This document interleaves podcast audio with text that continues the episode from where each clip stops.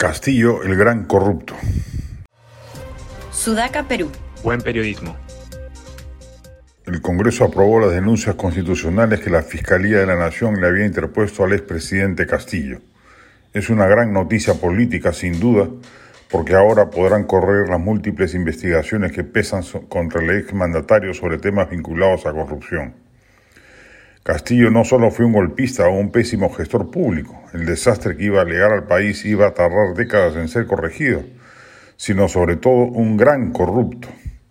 Las cifras de dinero que los colaboradores eficaces van revelando haber entregado al ex gobernante ya escalaron al punto de los grandes niveles de corrupción de mandatarios anteriores, con el agravante de haber ocurrido desde los inicios de su gestión. Corresponderá seguir en detalle los casos que se irán dando a conocer porque es importante desmontar el símbolo popular que aún representa Castillo para un sector de la población que vive engañado por el espíritu étnico y popular de su campaña y de su triunfo electoral, y que debe asumir ahora y digerir que lo suyo fue un fiasco, un engaño, una terrible decepción que sus fieles deberán asumir. Sirva también el caso Castillo para resaltar la enorme importancia de que el Ministerio Público puede investigar a los mandatarios en ejercicio, como sucedió con Castillo gracias a la decisión de la fiscal Patricia Benavides, quien fue a contrapelo del manto de impunidad tendido por su antecesora Zoraida Ábalos.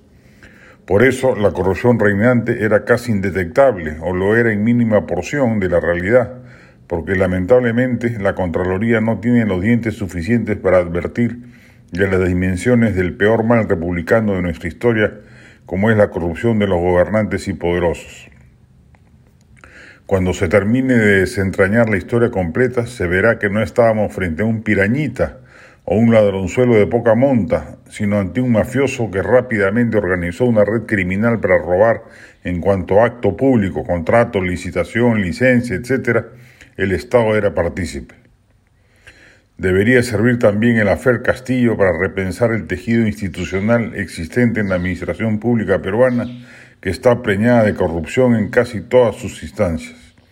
Es demasiado fácil robar en el Perú, desde las alturas palaciegas hasta los salones ediles distritales. Los dineros de todos los peruanos van a parar a los bolsillos de autoridades corruptas con mayoritaria impunidad y no hay un sistema inmunológico lo suficientemente eficaz para advertirlo. Lo ocurrido con Castillo debe ser también por ello una clarinada de alerta respecto de lo mucho que hay por rediseñar al respecto.